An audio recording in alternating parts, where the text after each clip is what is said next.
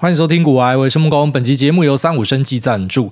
你是否想过体内火气可能是你酸涩元凶，调养不做表面功夫？三五生计小护士叶黄素是业界第一瓶调养系叶黄素，以内退火加外补给的全新观念开发，从源头保养起，给你有感舒适放松。现代人三 C 产品不离手，忙着盯盘追剧，紧跟着股市上上下下，火气也跟着来。小护士叶黄素内含东方草本、决明子、朝鲜蓟、叶下珠，能够对内疏通降火气，加上西方科学的叶黄素、玉米黄素、黑醋栗，对外效率补给，内外同步一起来，才能有效舒缓松开来，让你持续的保水润泽、精亮有神。小护士叶黄素为草本植萃，纯素安心吃。那另外，针对久坐久站、看盘看到全身紧绷、时常酸酸卡卡的朋友，使用三五生技云朵松松膏，能够让你快快解除紧绷，只要轻轻一抹，不用推，不用按摩。啊，迅速帮助舒缓放松，不含西药类固醇，无止痛剂，气味温和，不会残留味道，多擦几次也很安心。小护士叶黄素跟云朵松松膏两大舒缓神器，皆由中研院顾问团队安心把关。即日起到十一月五号，于三五生技官网输入股癌专属优惠码 G O O A Y E，即可享满一千五折两百的优惠。咱们提供给所有需要的朋友们，可以在链接栏这边找到相关的购买资讯跟链接。好，那恭喜各位多军，在这个礼拜终于迎来了一个像样的反弹哦。最后面大盘是走出了一个破底翻，那这种破底翻的行情一般会蛮强劲的，所以只能够说像上个礼拜提到的啊，当今天你觉得万念俱灰的时候呢，诶，有时候就给你一个 surprise motherfucker。那大家可能会好奇说，那所以你最后面有没有抄到啊？我自己是没有抄到，期货的部分我等到第二天的时候才有进去参与到了一下派对。但是第一天那个绝世大反弹的时候是没有上到车的，哦，手速不够快啊，只有打了一些扣进去，那算是还蛮可惜的，就等于说这一波的呃抄底的策略呢是没有执行完成，因为我觉得应该不会破底，但最后面是破底。那我觉得在这种交易上面呢，那其实有时候你犯一些错是还 OK 的哦，所谓犯错就是说，假设你事后论来看，哦，你没有赚到钱，这等于是犯错嘛。可是我觉得有些错它是必须要犯的。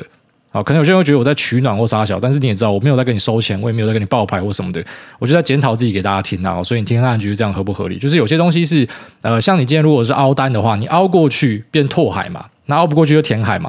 啊，你总不会说什么你这次凹单成功，所以之后你每次都凹单吧？因为你早晚会毕业。那如果说你这一次明明就是规划了 A 剧本。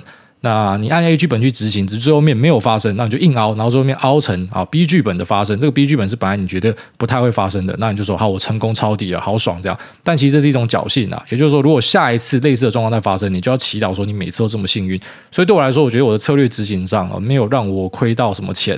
那虽然没有赚到这个反弹，但还 OK 啦。我就是说，呃，还是要持续的维持自己的一贯的看法。那有时候你会赢，有时候你会输，但是至少你知道这是可控的，就至少你知道你自己在干嘛。那如果说有时候你是用凹的，那凹过去之后呢，这个成功其实反而在未来会对你造成一些伤害。就像呃，财报狗的 Jeff 大大在之前航运股狂飙的时候，他要写一篇文章，他说，其实，在航运股上面赚到的钱，呃，有些人可能这会是他之后的一个诅咒。我当然不是说每个人都这样，就是说部分人这可能会是他的诅咒，因为他就觉得说，反正股票就是我可以一直追高嘛，好，只要涨上去，我就是一路杠上加杠，然后都会赚钱，因为他的经验是这样子。可这个经验可能就是在之后的某一次。呃，对你造成很大的破坏啊，所以我个人是觉得说啊，维持自己的纪律操作是 OK 的。那你说像这样子的反弹是为什么？其实也没有说为什么，在市场上也没有特别的消息。那虽然看到全球的央行有些开始转向，但是 Fed 还是没有看到。那那美股开始跟着喷，你说最大的原因到底是什么？我觉得应该就是 LPGG 买进美元跟卖出部分的 U Pro 跟 QQQ 吧。其实他有给我看他卖出的 U Pro 跟 QQQ 位置，我觉得。他妈真的看到鬼！我没有看过有人可以这么准，他就卖在破底的啊最底部往上大概零点几帕的位置，他直接卖在他妈地板上，然后就开始反弹。那美元指数最可怕的地方是他开始做多之后，他就买进了美元啊。其实他不是为了炒作去买美元，他也不是什么美元定存控哦，他是单纯他要出国玩了，所以他就买美元。那他买进美元之后呢，然后在这个美元指数上面就树立了一道墙。那美元指数迎来了近期可能最大的一个崩跌，我记得单日有碰到一趴左右。那其实这种东方神秘力量，一开始我们大家都是一笑置之啊。可是最后面你就会发现说，有些人的他这种神秘力量还真的是持续性，而且是可验证的。就一开始可能只有我们自己股癌的人在讲，我们在讨论区在讲，后来就变成说，妈的，每个粉砖都在讲他，你就知道这个人不简单。他真的不简单，他的事迹太多了。好像可能比较近期的就是啊，那时候大家在炒疫苗股的时候，已经末班车了啊。那我们群主有一位大大，他就买进 Novavax，那买了之后就很得意嘛，跟大家分享说有赚到钱这样子哦，这个疫苗股这样压是没有问题的。然后 GG 大家就看他这么开心，就说那我也来参与一点了。然后 GG 一买之后，这个东西妈直接崩烂。那时候他已经很有名了，所以他一买之后，大家就警告说：“哎呀，赶快跑，要赶快跑，这会有问题。”那只是啊、那一位先在车上的群友呢，他不信邪，他觉得可以跟他硬刚，然后最后面呢就直接他妈下水饺。那这件事情其实有红到中国去，就在富途牛牛上面就有人问说，为什么 Novavax 突然崩跌？然后说在台湾有一个 Love GG 买进，然后我们就开始问说 Love GG 是谁啊？反正这件事蛮北烂的。然后还有一个事件也很经典了，Upstart 事件，它也是一个成长股在做一个放贷的。那 Upstar 那时候的呃股东在上面呢赚了很多的钱，然后就在群组里面分享说，啊、呃，这支股票应该是连 GG 大都没有办法把它压下去。嗯，这是呃美国。的交易大神哦，呃，M M 他也在车上啊，那这个涨势非常的凌厉哦。G G 大，你上车啦，这次你一定会赚钱。他就跟着上车，然后后来 Up Star 大家查一下股价啊，到现在已经跌爆，可能他上车至今是跌了七八成以上吧啊，但是他应该是有卖掉，他只是单纯的他也是很怀疑说他是不是有这样的能力。其实我觉得一开始他在抗拒，他在抗拒说不可能吧，不可能，我他妈真的这么准吧？然后这边发现说他真的这么准。好，到现在他已经不会怀疑了，他自己会先出来警告大家说：“哎，我现在想要买这个东西，那你们自己做好心理准备。”这样，那最后面就发现说他好像都是对的，像他买进了安联的基金，就安联的经理人就离职了。哦，安联最有名的那一个科技基金，就是买很多 IP ABF 的那一支放的。那后来那个经理人，我听说了，这个江湖消息，我不知道实际上状况怎么样。反正这个人很屌，他真的绩效很强。那他也选择把自己的钱都压在他自己的放的里面，然后赚一波大了之后，妈直接退休，哦，非常的帅。那在 GG 大买进安联的这个放之后呢，安联的那个经理人就离开了，所以就很很扯，就是有太多无法解释的事情，然后搞到本来我们只是小小的同文层里面大家知道这个人，然后这边搞到妈怎么上新闻啊，然后大家都知道他，然后有些人知道他就会开始调侃嘛，啊你们这边乱信什么指标什么，然后可是后来真的看到一两次之后就知道说靠背这是真的。好，但我还是觉得看看听听笑笑就好了。那 Love GG 大，它本身的本业也是非常的强劲，我也是希望说它可以早日解脱啦。其实他有开始看开，他才选择说，那我就投入大盘的行列，加一些杠杆。只是没有想到他买大盘的时间点就是今年年初，就最高点，刚刚买在他妈最高点上加杠。那不过也还好，就是有在高人指点之下，他那个杠杆比例，其实我算了一下，我觉得他不会遇到任何问题啊。他只要软趴 hold 住，然后持续这样做，他应该会是赢家。那只是比较可惜，就是他第一次进场就进在山顶。那进在山顶这种事情，其实我觉得是难免的，就是你早晚都会遇到。像你可能在呃肺炎之前，然后买在台股啊一万多附近的，你也是买在山顶嘛。那只是后面台股就来到万八嘛。那你在更前面，可能啊台股买在万点的，那也是一个山顶。好，但是台股有一点就是可能大家比较没有注意到，就是说实际上我们看到的台股报酬，你看加权指数嘛，那个是不太准的，因为台湾市场不同于美国市场，是它配息配的很多。所以，我们实际上的报酬，你要看另外一个指数，叫加权报酬指数，也就是它台股其实是两万多、三万多点。那更有趣的一点就是说，呃，加权报酬指数虽然显示是两万多、三万多点，但这个东西其实是二零零几才开始统计的，也就是说，台股的实际报酬率是更高。台股其实不会输给美股啦，啊，坦白说是这样子，所以就说，如果你是在台股有持续持有的人啊，你是有很多机会的，那它是有很多获利空间的，它不是只是单纯的像你看到说，哎，目前交权指数可能就是好像过去大家讲说不怕一万，只怕万一嘛，就只会在这个地方，但实际上你看起来是一万万一有没有？停了几年，可是那个是有配息给你，所以它是有除息点数除掉的，那你把这个配息都再投入进去的话，你那个报酬率其实是一路在登高。那这也是一点很重要的事情，就是说，除了你要持续投入之外呢，那再来就是配息的部分。如果你没有要花掉的话，你最好是把配息再投入。就是你要让钱一直进去滚滚复利出来，而不是说什么啊，我今天假设是好一百万，一百万配三趴出来，三万块我直接花掉，呃，这样子就比较没有享受到那种完整的复利威力，因为这等于说你是直接把这个啊配息花掉。如果资本利得有成长，你才会有复利嘛。但如果说啊资本利得是没有太大成长，就假设说啊台股又再一次的回到可能之后就停在万三万四一段时间，那这个配息呢，如果说你没有花掉，你把它再投入的话，其实这个配息本身它就可以产生一个复利的效果哦。所以你不能够选择你的开局啊，就像我们不能够选择我们的出生嘛。哦，有时候你可能刚好进入股票市场的时候，你就刚好他妈在万八。那万八那时候你说会不会上两万？其实也不是不可能。老实说，你现在回头看也不是说不可能。现在可能一堆事后论就说：“哎，我们那时候早就知道跌了。”就像当时有很多人讲说：“哎，我们那时候早就知道说这个台股不可能会什么攻上万一，就台股上万八。”你根本没有想到嘛？就那时候的高点可能是那现在回头看的低点。所以，呃，我觉得因为你没有办法选择你的出身，所以当你今天可能你进场是在一个比较高的位置，或像 GG 神这样哦，他可能啊选择要加入大盘上一点杠。那刚好就买在山顶，可是你不要气馁，因为如果你之后有持续投入的话，那个成本是会平滑化的。就最后面它可能，呃，你拉得够长的话，就像说，如果你是呃投入了三年的话，那你的成本就会落在三年均线。那如果你是投入了十年的话呢，那你的成本就会落在十年均线。可即便你的成本是落在十年均线，然后看起来很低的位置嘛，可是其实每一次的大股灾，很多时候都会杀回十年的均线。这代表意思是什么？代表说可能十年内买进的人，目前全部都是套牢。所以每次在股灾发生的时候，那是很痛苦的一个过程，因为你可能过去五六年，你买了五六年的，然后看起来你的账上富贵是有起来，只是最后面就是呃一系回到解放前，直接被打爆。然后你可能就在这边就心灰意冷，觉得说妈的，我都花五六年了，然后最后面呃给我的结果竟然是这样子，我不要搞了，我不要再做股票，爆掉，妈直接把所有东西都卖掉。那这可能就会像二零二零年哈那个三月股灾的时候，因为那时候是一次杀回好几年前的低点，所以你在这过程之中投资的大多数人都是直接套牢到爆。那可能很多人就心灰意冷就退出，就那是一个非常难得的第一点。那所以我觉得这是要有一点信仰存在的部分啦。哦，就是说要可以赚到这些钱，其实要有一点点的这种信仰值，不然你很难做好这一件事情。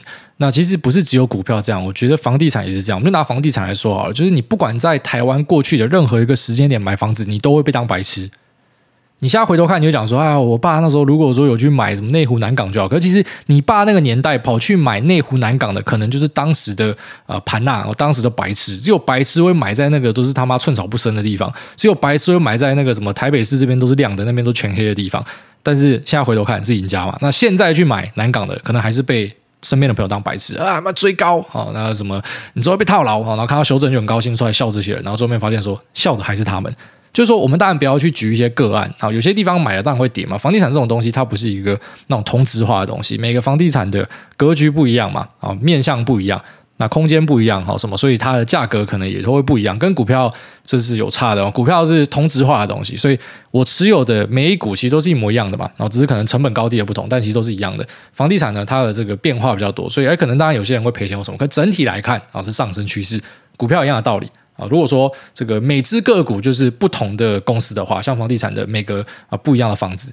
那可是我们整体来看，大盘也是在往上垫的，哦，就是全球市场大多数都是这样子。当然也会讲说，啊，有些市场它是往下走的，就一样，这信仰的成分嘛。如果你就是不相信的话，那你就不要去做这件事情。只是说，就不要爱说什么东西为什么都这么贵，然后什么资产都没有成长，为什么我的本业薪水都没有跟上啊？你自己就拒绝相信啊，拒绝去加入这一个资本的游戏啊。然后你要成为那种左倾的话，当然是可以啊啊，打倒资本主义，我就不要去买任何的资产或什么的。只是就发现说，那些喊要打倒资本主义的，等他真的握到钱跟权的时候，他妈的他最喜欢的他。就是再也不会跟你喊说什么左派的东西了，所以很多时候会这样讲啊，就是说你二十几岁还在左，OK 啦，啊，代表说你有点良知啊。你到了三十几岁你还在左的，代表你脑袋不够好，代表你不知道这个世界是怎么样运作的，你就要去参与这个世界的玩法，因为这个就是这个世界的玩法。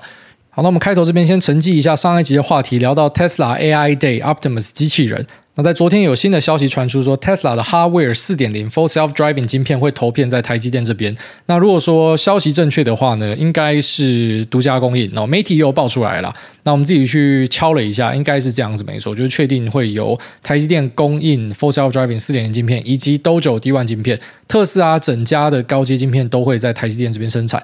那以前它的三点零的 Full Self Driving 晶片是在三星那边生产，那现在呢，弃三星转台积，跟高通一样哦，高通也是把它的呃高阶的手机晶片转到台积这边，跟大家开始发现说台积电真的比较香，它做出来的呃这个东西呢是真的在功耗表现上比较好，然后也没有这么热。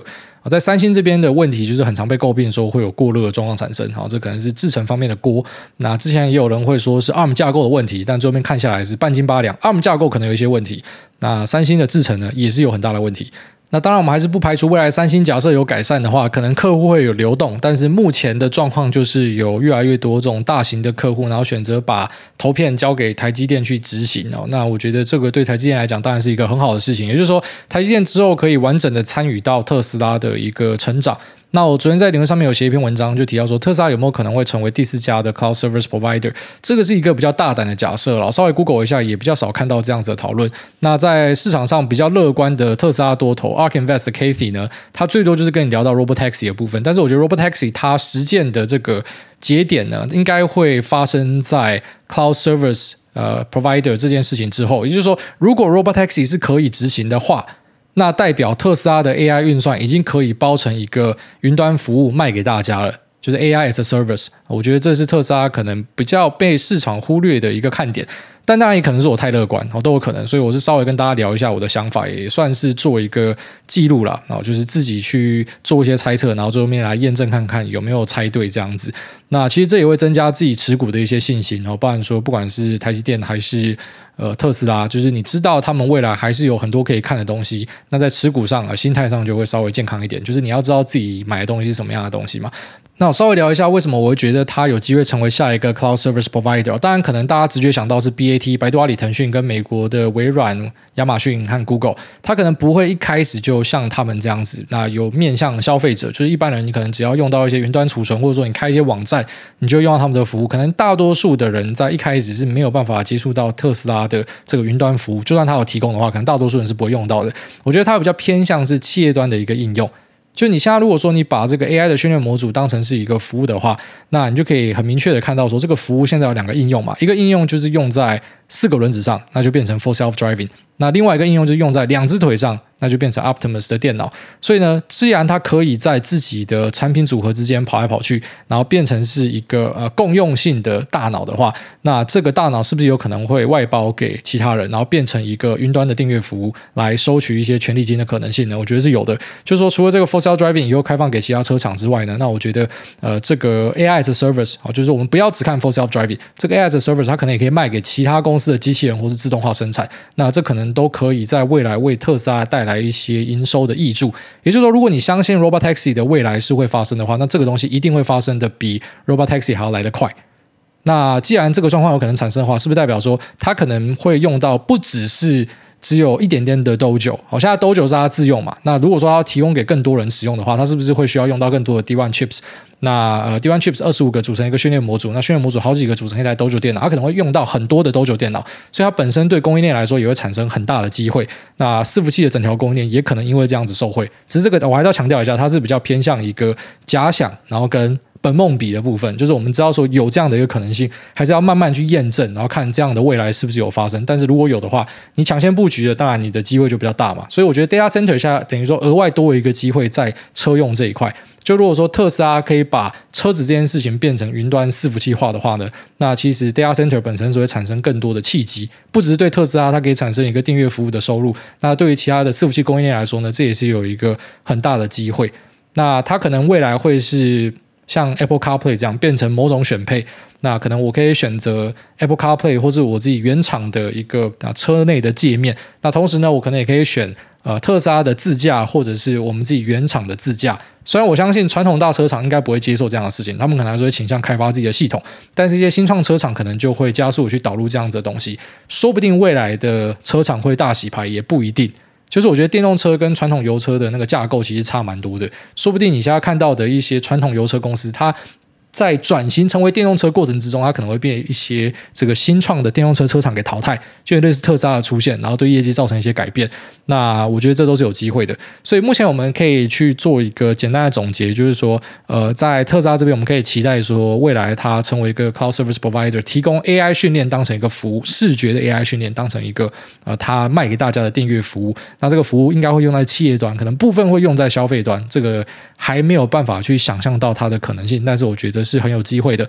那在供应链的部分呢？哎，就是至少我们知道说，哈维四点零都丢给台积电的话，那特斯拉的车子出产多少台？一台车用到两个 FSD，稍微算一下就可以知道说，它可以贡献大概多少的营收。可能目前看起来还好，但如果说特斯拉以后真的变成是呃年产量破数百万台甚至千万台的话呢，那当然这个贡献就会慢慢的拉起来。那像之前台积电老板，他们是有曾经啊、在访问里面还什么有提到嘛，就说啊有些车厂来下一个鸟量，然后要我帮他做，怎么可能帮他做？但是我觉得这个鸟量其实都不能够忽视啊，好像特斯拉家来可能也是一个鸟量。但这个鸟量，像它那个 Dojo 晶片，这个鸟量可能未来就会变成一个超大量之类的。如果说它真的可以把这样的一个愿景给实现的话，那目前类似的讨论是看到比较少一些。我在留言上有分享 Lex Freeman 的一个说法，我觉得这个说法是还蛮切近的，大家可以稍微去看一下。那我也推荐他的 Podcast 啊，在 YouTube 上面你找得到。那他访问 Jordan Peterson 那集，我觉得很有趣。访问马斯克也很好玩哦。那他是一个 MIT 的科学家，他的内容是很赞的。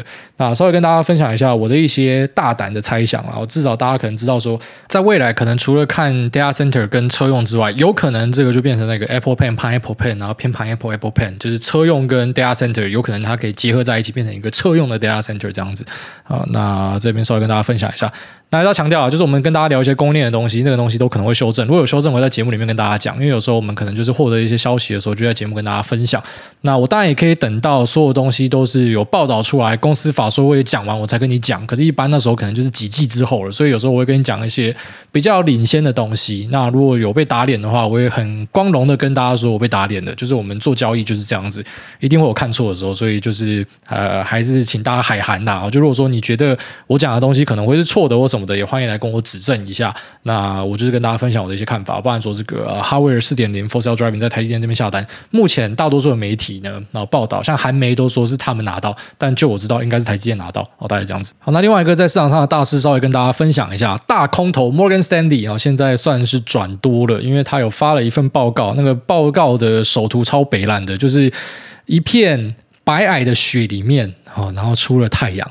他觉得这个寒冬要结束了。那我们对 Morgan Stanley 的认识就是说，他之前一直喊记忆体寒冬嘛，喊了很久，然后终于被他喊到了。那老样子啊，我觉得去喊盘这种东西，就像我现在喊说半导体一定会复苏嘛，重点是 when 啊。那然后半导体到高峰的时候，我们也会讲说半导体一定会 overbooking 嘛，重点是 when。你要去喊 when，其实是很困难的事情。那这边先稍微跟大家复习几个名词啊，这个名词在未来你一定会看到。就像那时候我跟你讲说，股汇双杀嘛。哦，讲的时候呢，可能离真的国会双杀差了一年多，但是我就我怎么知道什么时候会开始国会双杀？我只能够跟你讲说，这个就是循环里面会发生的事情嘛。你要抓那个时间点比较难啊，所以有时候你也不用求自己一定要卖在最高点，买在最低点，相对高哦，相对低，这样可能就已经是一个很不错的表现了。接下来你会看到几个字啦，好像洗大澡。你应该在之后的一季会一直看到这个字，所以洗大澡就是一个会计术语哦，就是说他们开始把一些那库存跟烂账拿出来打消掉，所以你会看到很狗屎的成绩。可是很狗屎的成绩呢，就代表着之后不会有更狗屎的成绩了，就最差就开在这个地方了。那也因为洗大澡的关系呢，也会产生呃像是越烂越喷跟无稽之谈两个说法啊。你会开始看到报道跟你讲这个，干他的营收妈的年减减成这样，为什么会反弹？难道是越烂越喷吗？然后跟你讲说这个是无稽之谈哦，没有基本面的反弹。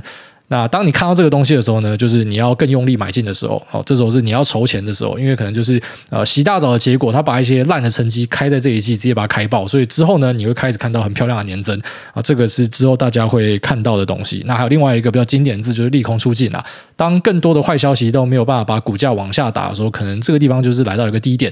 就是你看到坏消息，你不要只觉得说股价一定要马上跌，因为有时候这东西可能是以反应。就你往前看，搞不好妈今年已经跌掉五六成的，所以。它还可以再叠什么？哦，难不成它要跌到九成才够吗？对吧？就是公司是以后要死了吗？还是说它其实就是下来已经进入一个恐慌阶段？所以之后大家会看到这些字哦，就像当时我跟大家预告说，你一定会看到啊，这 overbooking 啊，跟股汇双杀，只是我没有办法跟你讲 when。然后现在我跟你讲这些东西，我也没有办法跟你讲 when。我自己的猜测是，我会站在呃台湾科技厂的 guidance 给的，他们说二三 Q two 会呃落底嘛，所以我相信可能股价在今年底或是明年初可能就是开始反弹。如果世界没有变化，如果普丁没有射核弹，然后如果呃我们没有再发生什么奇怪的事情，都按照下剧本走的话，会这样。只是我们当然都知道，世界上并没有这么多的如果，呃，有很多的意外或什么的。那我们现在事后回头看，摩根士丹利那时候虽然喊得早了一些哈，但是是喊对哦，这个就是很厉害哦，真的就给他喊对。虽然那时候我吐槽他，我就说干嘛的，真的每天在喊，每次喊给你喊到有什么意义啊？不过呢啊，就是有喊到了，就是他在那个时候任何一个点空他都会赢，那只能够说他是赢家。有时候就这样，就是你做出一个判断，你就去相应的操作嘛。只是你希望在过程中你不要被洗掉，就是你那时候说寒冬的时候进去空，可能你先被嘎一段啊，但是如果你有撑住，你就赚得到钱。所以时机点很重要啦，时机点真的非常重要。那他这个报告里面，他开头就直接丢一个图表给大家看哦，就是从这个高档回落的呃趴数，就是我们在看费城半导体指数 SOX 的时候呢，然后有注意到它的这个回档幅度其实都蛮大的，每次 cycle change 的时候都会有很大的回档，在九八年跌了五十二趴，然后在啊达康泡沫的时候呢是跌了八十四趴，很大，然后金融海啸跌了六十九趴，这一次呢跌了四十三趴，已经算很大了，四十三趴已经是呃就是除了。打抗泡沫跟这个金融危机之外呢，最大的一个回吐。就是过去总共有一二三四五六七啊七个回吐，扣掉 .com 跟金融危机有七个回吐。那现在呢，就是最大的一个回吐，仅次于前面这两个大前辈，好，所以是非常大的回吐。那在每次回吐之后的下个高点，好，就是我们说这个库存修正完之后下个高点的涨幅是多少呢？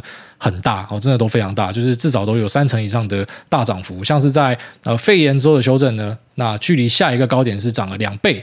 那在贸易战的那个修正之后呢，距离下一个高点呢是涨了八十五趴。那再往前一个啊，这个一五年的人民币危机的时候呢，那距离下次的高点呢是涨了一百五十趴。反正都是一个很剧烈的报酬哦。当前面大暴跌的时候，后面可能就大暴赚。那这是金融商品很多不变的一个真理啊，就是越惨的地方可能是未来越夯的地方。像今年最惨的地方就是债嘛，所以债我相信它有机会。那半导体呢也是很大的重灾区。为什么我知道？因为我他妈持股都是半导体啊，所以呢半导体可能也是之后反弹最凶的地方。这当然你不要去猜最低点啊，就你现在买进可能再往下跌十趴，然后就说啊干他们不准，他们乱讲。可是，一样就是有时候你把格局拉大，就像你现在回头看过去的几次股灾，你会在意那时候跌什么吗？就你现在回头看，那全部都是低档啊，可能就不在意啦，因为你早就忘记那些事情啊。就像现在还有人在讨论很大嘛，然后之前跌大家讨论很大，现在没有人要讨论的嘛，一样的道理，就是可能啊，这个低点发生的时候，当下那个感受是很深刻的。哇，怎么还有在更低，又在往下杀三趴五趴？可是你后来回头看，就发现说，诶，那个就是在低档的一个震荡啊。那我猜他们这一次会抠得很准啊，我真的觉得这个报告发出来的时间点太巧妙了，很厉害啊。所以呃，可能这会被他讲中，就是雪融了啊，鸟要出来了。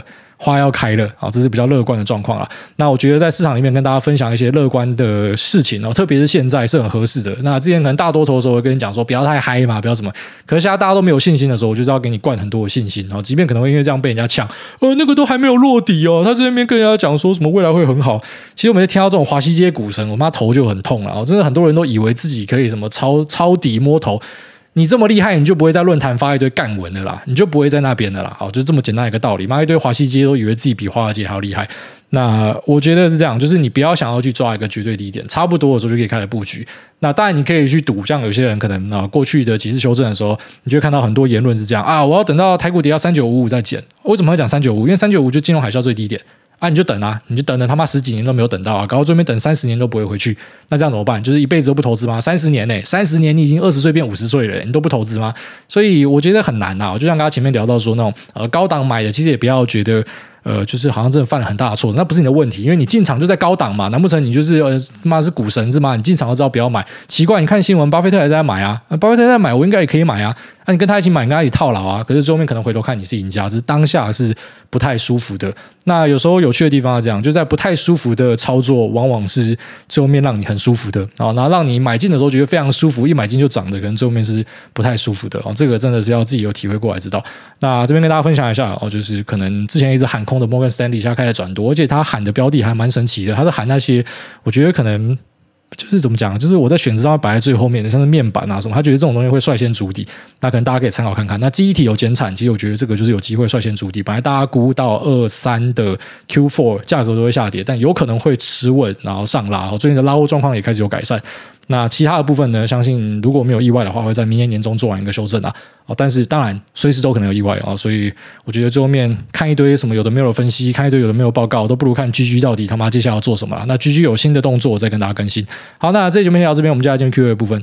第一位，好，接下来进入 Q&A 的部分。他说：“下面一位，哦，想问一下诸位，为什么台湾的投信不像美国市场一样发行一个追踪台湾加权指数的 ETF，或是说有，但是管理费很贵？难道说发行这个东西赚不了钱吗？那又为什么赚不了钱？零零五零零五六或是一些题材 ETF 都可以赚钱的，为什么纯指数 ETF 不会赚钱？还有，因为台湾没有纯指数 ETF，而零零五零零六二零八有将近一半是台积电。想请问，假设哪天台积电虽然还是很好，但是市场开始杀，那这两档 ETF 虽然有太弱留强的机制，但是台积电先从占比五十八跌到剩下十趴，那是不是会先亏烂？谢谢诸位。对了，Cyberpunk 二零七七，诸位有破完吗？诸位玩这种游戏也是直接干主线，还是支线也会刚玩？然后一个爱心。然后这个问题问的不错，但其实我研究过 Vanguard 的一个案例哦，他们在一开始出的时候就直接把费用压到很低。所以，我相信不是说费用不可以压，而是这就一个市场机制啊，就是现在的这个费用啊，就有人会买单，然后竞争者不够多啊，所以可能它就可以维持一个啊相对美国比较高昂的费用。但当然还有另外一个，也是要老实讲，就美国市场真的很大，全球的参与的人这么多，所以说不定因为这样子，那个呃压成本的竞争更强，然后他们也更有动机去做这样的事情，就是它的量够大了，所以呢，我的 price 不用太高也可以，这也是有可能的啊。但目前看起来，就是在台湾发行一些题材 ETF 最好赚，然后大家最爱买这个啊，业配也都广告这个啊，所以呃，可能光是赚这个就赚翻了，他也不会想到要去调整，就是可能那种比较无聊的指数化投资，然后把费用降低，就可能业者没有这个动机吧。但我相信，当竞争变多是有机会啊，所以我觉得最重要是要有竞争，要有更多的业者来竞争这一块。那也有更多的投资人开始去意会到说，其实呃，我去做一些这种指数化配置，比去做一些所谓的 smart beta 来得好。那这样子的话呢，可能就可以让这个呃产业哈，它是更加的蓬勃发展。所以要有赖大家的这种财商去改进啊。那再就是说，如果说台积电跌烂零五零六零八会怎样？其实也不要说零五零跟六六零八，连大盘都会跌烂的，因为那个占比真的太大。虽然可能在加权里面，呃，台积电是二十几趴，快三十嘛。哎，现在应该没有到三十，它可能二十五左右。那在这个零五零六零八可能占比比较大一点，没错，所以它影响会比较大。它虽然会汰弱流强，可是那过程是痛苦的。所以你说的是对的。就如果说台积电有朝一日要挂掉的话呢，那这两只 ETF 一定也会重伤。可是当台积电这种呃做专业先进制程 foundry 的公司都要挂掉的话呢，我相信应该是所谓的那种达康泡沫二点零吧，就是世界要毁灭了。好，所以目前来看的话，我觉得台积电的独特地位让我觉得它比较不会有那一种比较夸张的呃大崩跌，但未来是怎么样，真的很难说。然后你说台湾有没有办法去养另外一个像台积电这样的大企业？其实我觉得台湾这种人口跟这种面积，可以养出一个台积电，已经是一个奇迹了。已经非常屌了，那你说再养出另外一个跟它分庭抗礼的东西，有没有机会？呃，可能在 IC Design 之前，我们说发哥有机会吧，因为发哥他去呃在上一代晶片有追高通，算是很厉害的创举，但他也跌烂了，他家跌到这个 P ratio 不到十倍哦，所以我觉得也是市场的这种资金偏好也会影响吧。或许他发一个 ADR，他估值就可以拉上去，好，这是我大胆的猜想啊。但反正台积电目前就是市场里面的一个超级巨兽，所以只要台积电占比高的东西，有朝一日台积电死掉的时候，那他们都会受到重伤，这个是肯定的。好，但是如果你是有投这种啊、呃、市值型 ETF 的话，就是台积电它越跌，它的那个权重就会自然下降嘛，所以它之后跌到下市的时候，你的东西不会跌到下市，因为它那个权重在过程中就会慢慢的不见了。那再来就是说我玩 Cyberpunk 是干主线还是支线也会刚玩，其实会玩很多支线，然后反而主线会有一点。那种舍不得破的感觉。好，下面为这个常客杀小电台哦，他已经好几次都有留言，但是因为他有隔一段时间，我们就稍微念一下。不是啊。我不是讲过，就留言控制在八行以内，好不好？这个留言这么长，到底是要怎样啊？当然是念一下。他说：“哎，大家你好，我是大学快毕业，回首发现分组报告等于个人报告的杀小。小弟有个小请求，我十七号跟我姐十二号生日快到了，我们都很爱挨大酸民的声音，想请您用酸民的声音祝我们生日快乐，谢谢哦，祝你生日快乐啊！然后另外，我想对我姐说几句话，姐，虽然我们是网络认识的，但是我一直把你当亲生姐姐一样看待，我很爱你，但是我更爱你家的猫，它叫十二号是你的生日，那问遗憾。”我当天人不在台北，如果我当时能够出现在你的身旁，我一定会亲口对你说 “Loki，我爱你”。然后他下面讲说，以下可以不用念，但希望癌大可以分享您的看法，如果不方便也没关系。然后哪次不方便呢？他说。呃，要问癌大，NordVPN 平均不到十集就丢一次广告，这样效益会大吗？没有想批评的意思，只是单纯觉得这样投广告的策略跟其他厂商有点不太一样，让我很好奇。我是真的很想知道，常常睡前都在想。那毕竟其他广告常客大概是十多集甚至很久才丢一次，以我的想法来看，这种十多集甚至更久投一次的，应该是想要做到类类似促销的效果。那主要就是要一波大的，挂号像是水果猪或是善存。还是说，这背后其实没有什么逻辑或策略，就只是单纯人家诺尔 VPN 负责投广告的那个，人家是始终听众，单纯拿公司的钱来抖内癌大啊、哦。这个问题问的其实很不错。我要跟你讲啊，其实我们这种资本主义的社会啊，没有人真的是笨蛋。好、大家都喜欢讲说那个什么谁是笨蛋？为什么九妹的节目会有人看？那个为什么他会有广告？那个东西这么烂，这么简单，他没有料什么的。其实厂商的钱是最直接的啦。所以像 NorVPN，它就是卖的很好，它才会一直来丢。他就是觉得这个效果卓越，你知道我也问过他，我说你这么密集，然后这样丢是有效果吗？很好。然后像你提到那个善存也是，他本来只是想试一次，然后后来一卖卖到整个炸开，然后说他就是成为常客了这样子。所以我们的听众是真的还蛮有消费力的这样子。那我为大家争取到一些福利，然后大家去买它，然后他来给我下广告，其实我真的觉得是一个很幸福的循环呐，这样子。那其实厂商们都不是傻子，他们不可能会呃白花花的银子丢到水里面。好，就是现在都很讲究，我可能丢一笔钱，它的报酬率多少要算。然后他们也不会只丢一个渠道，他可能有电视的，有什么各地的曝光，然后他们就去算那个渠道，哪一个转换率比较好，他就丢哪一个。那当然有些是单纯的不看转换率哦，就是他希望是纯推广，就是可能让更多人知道我的品牌在这，我来刷个存在感。呃，这样的东西是有，可是真的很少见哦，大多数都是要直接有转换率的。所以当这个广告丢得多，其实就代表说它的呃销量是很好的，大概是这样子啊。下面为这个新装小胖仔阿赫，他说天黑请闭眼，天亮请数钱。哎，大家你好，小弟今天买 ETF 都会先了解十大占比跟各公司。在做什么，然后看一下总管理费跟被抽多少趴，再来就是看 ETF 特色跟追踪的指数是什么。那以上资讯都是 Google 来的，但是我从来没有像其他 ETF 投资人都会去看什么密密麻麻的公开说明书做全盘了解，所以我自认活该被宰。那于是后来就买单纯的市值排列六零八简单暴利，但是有个疑问是，为何台湾的投信不出像呃台湾全市场按市值自动淘汰的 ETF，像是美国 VTI 这样，总管理费比六零八便宜一点，或是好一点也行，代号叫做零零五五六六或者零零八七八七，这样根本不用去财经节目做广告业配，直接碾压一堆 Stupid Beta 的 ETF，那应该也是卖爆吧？难道只有我这样想吗？谢谢来大，诺亚好可爱，我跟那个地位的问题很像。那其实主要就是这样的 ETF 不受欢迎，大家喜欢买 Smart Beta 的东西，然后 Smart Beta 的东西拉长看就是都打不赢市值 ETF，很有趣，可大家就是喜欢买，就像大家喜欢买配息型的东西，那即便这个我们看总报酬，就是含息报酬整个算下去，那可能也是打不赢市值型的，可大家就是喜欢嘛。啊，老实讲，我觉得不能说是投信的错，因为消费者就喜欢这样的东西啊，你有这个需求，我就供给给你嘛。那干嘛每天都想要去教育消费者呢？你干嘛要教育消费者说这个东西其实不好？没有，你喜欢我就卖你啊！你这么喜欢配息，最好妈以后出一个日日配的，不要什么季季配、月月配啦，直接日日配，每天都配息，这样高兴吗？一定大家会把它买爆。所以这个就是市场的一个特色嘛，大家喜欢这样子的东西。那没关系啊，反正就是择己所爱，爱己所择嘛。其实有些人他即便已经拿很多例证举例给你说，你这种配息型干不赢市值型的，他还是会跟你讲啊，至少配息我很心安呐、所以那个总报酬率讲我不在意啊，我很心安。那你这种你要跟他多说什么啊？他就喜欢，他喜欢。就好了，所以我也不会反对人家去买各式各样的商品，只是我该讲的还是要讲，就是一些有理论依据的、有数据支持的、有回测支持的，我该讲就跟你讲啊，只是你要去做什么样的选择，那是你自己的事情。那你说这样的东西就不需要业配？其实我觉得这种东西才需要业配，因为如果我今天推一个什么 AI ETF 哦，什么智能 ETF 什么，他妈大家听到名字直接喷水，直接跑去买。我推一个什么宝岛 ETF 全市场 ETF，哦，那名字听起来好无聊哦，那谁会买那个？就真的没有人会买那样子的东西。所以这种东西反而需要有人去教育大家说，哎，它是一个很好的投资策略哦。这种规模市值型排列真的是一个很很强的投资策略啊，非常强大，而且是有经过。很多年的验证是证明它是有效的。那如果说有投信真的愿意出这样的东西，我乐见其成哦。即便他可能没有来找我广告，我自己也会主动帮他推广。就像我推广六二零八零零五零，或是呃永丰那一个全市场嘛。即便我稍微吐槽一下说永丰那个费用应该再降一点，但我觉得那个就是好东西。好东西，我觉得跟大家介绍了。好，大家讲。那下面为这个呃哥该吃饭的，他说梦工梦工一生平安有梦。那想请问孟工对于这波美股下跌怎么样看后续呢？最近 PCE 开出来还是不太乐观。假如如此升息还是打不掉通膨，美股会不会迎来多年都无法重返牛市的局面呢？然后最后麻烦孟工提醒你的台南小粉丝柯汉，开车要注意安全，不要听得太入迷，嘻嘻。然后最后祝孟工一家快乐平安，谢谢你。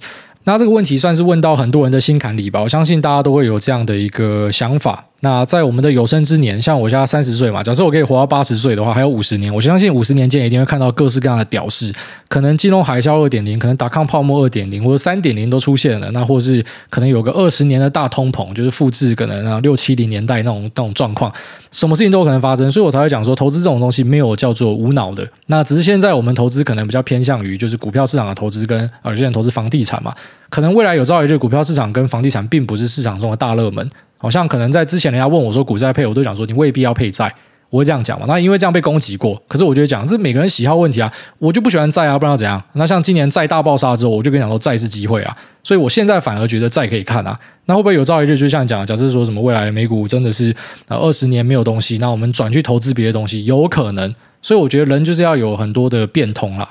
那当然，其实大方向是那样。大方向就是说，假设你要投资股票市场，呃，你有本事做主动选股，当然欢迎嘛。哦，就是你去做更多的资讯交流或怎么样，跟我们节目切磋什么都可以，那去增加你的绩效什么的。那如果你没有时间去做这么多研究的，你去买大盘，其实你可以击败大多数的投资人跟大多数的 fund。所以这个是说，我们投资股权的话是这样做。可是会不会有朝一日，这投资股权变成是一个不夯的事情？有可能啊。就像假设未来是长期的大通膨的话。那其实你要忘记我前面提到说债是机会这件事情。如果说通膨状况是很严重，并且会持续的话，那债的表现一定不会好。好，所以那种东西都是会调节的，就是会有变化的。你没有办法想到一个无脑的方式建议给大家。好，但是像我自己的认知还是倾向于 button up，就是我会去看我们家身边的企业们，那他们有没有可能像是啊台湾的大型企业啊，可能像是台达电、像联发科、像台积电、红海。好，那像是呃大力光算下有点下去了，但好玉金光大家也会看嘛。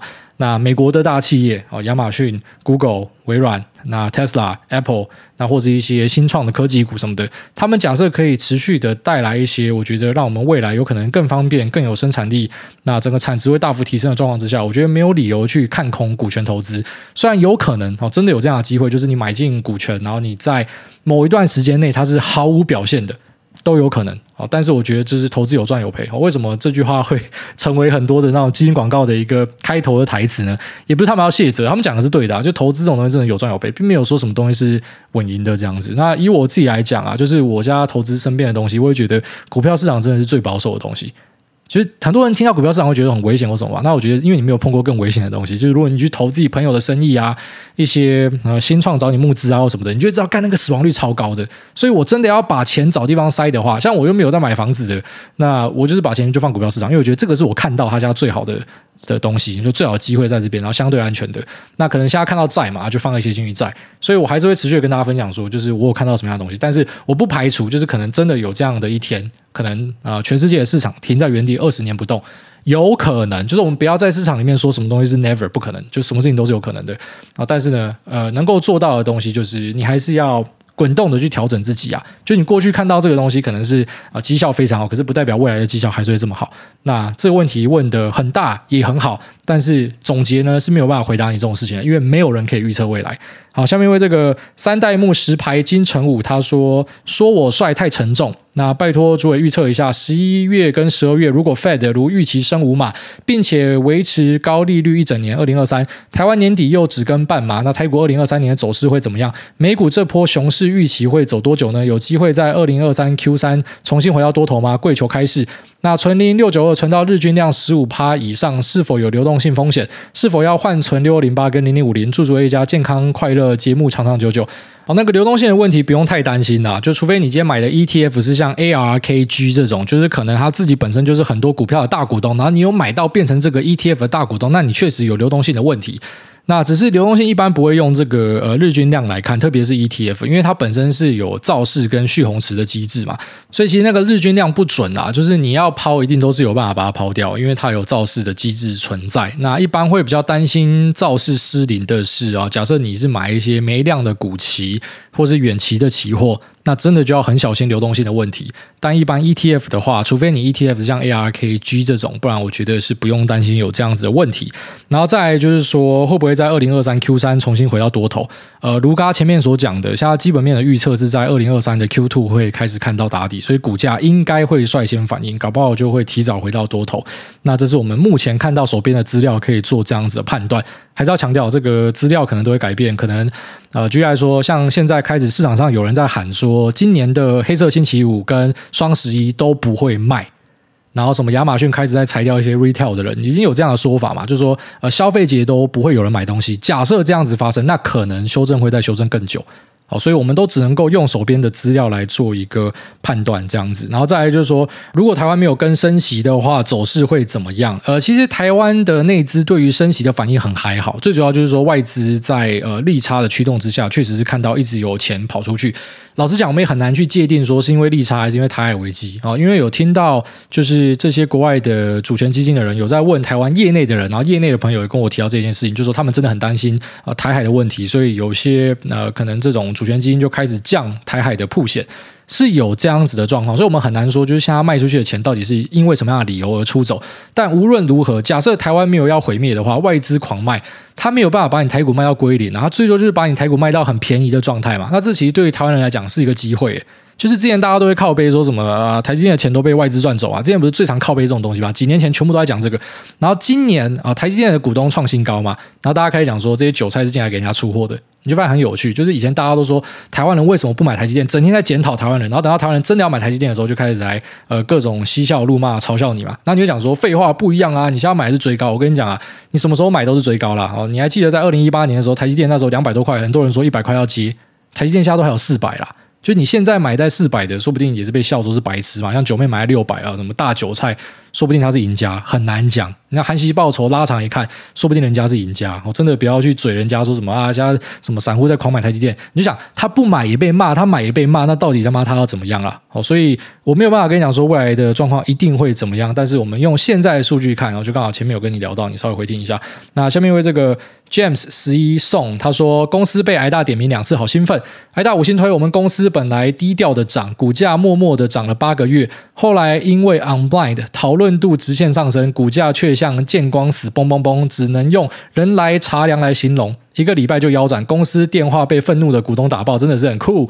那另外，小弟跟交往九年的女友要在十月十二号登记结婚了，想请挨大祝福 Peggy 新婚愉快。那也祝挨大能够早日登出轨岛，游历世界。我不会想要登出轨岛，我蛮喜欢台湾的，我不会觉得台湾是轨岛。那祝你的这个那 Peggy 新婚愉快，那也祝你们一切顺利，然后早生贵子。如果要生小孩的话，如果没有要生的话就不要生。然后，那再就是呃前面提到这个公司，应该在讲那个吧。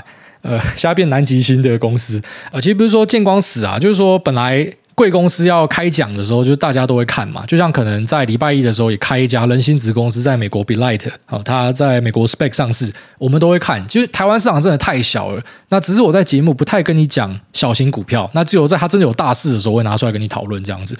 那在过程之中，像生技股，我在节目就只能够暗示大家讲说，现在地方钱大家都在生技股嘛。好，几个月前节目就跟你讲这，可是我不会跟你讲说大家在买哪一个。那我们现在事后可以讲了嘛？买最多就耀华药嘛，然后之后可能就是呃耀华药旁边的一些快乐小朋友，大家一起跟着买嘛。那其实实际上就是一个族群的联动，那之后可能现在换别的，像现在新的族群有开始在讨论。今天收到很多就是说啊，这个反圣婴年啊会很冷啊，就要买羽绒衣啊什么的。只是像这样的标的，我就不会在节目讲。那我可能拿出来提到的时候，就是它有大事的时候。那一般有大事的时候，就是很一翻两瞪眼呐，也不是说什么你拿出来讲，然后他就一定会崩，就见光死。其实这个是很多理由博他自己找理由就会这样觉得。简单讲就是，如果真的是拿出来提就一定会崩的话，如果这么明确的话。那你要欢迎大家尽量拿出来提，因为只要拿出来提，你就进去空，你一定会赚钱。可是你就会发现说，其实很多市场上的一些说法，它是不攻自破的。因为你有种就跟着这样做嘛，所以也不是说见光死，就是单纯因为它前面拉抬拉很大嘛，然后结果后来呃开出来，可能就是很多人出货的时间点，他觉得这个时间点就是呃来到一个高点啊，新闻的曝光度正热啊，我就把它出货掉。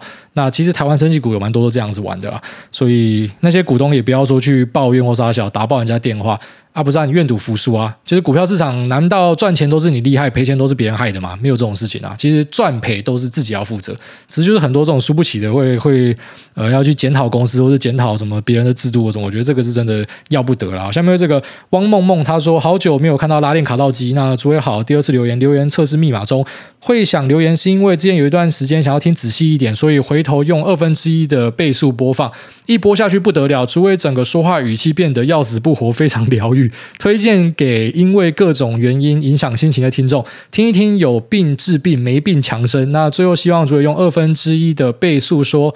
你才要死不活，你全家都要死不活，这妈有病仔。下面这个苗栗王他说，投资大师我阿婆，挨大你好，我阿婆说她今年的农会定存和邮局储蓄险屌打大盘，是不是姜还是老的辣？没错，给她拍拍手，给她放烟火，带她去郊游哦，这个是你要做的事情。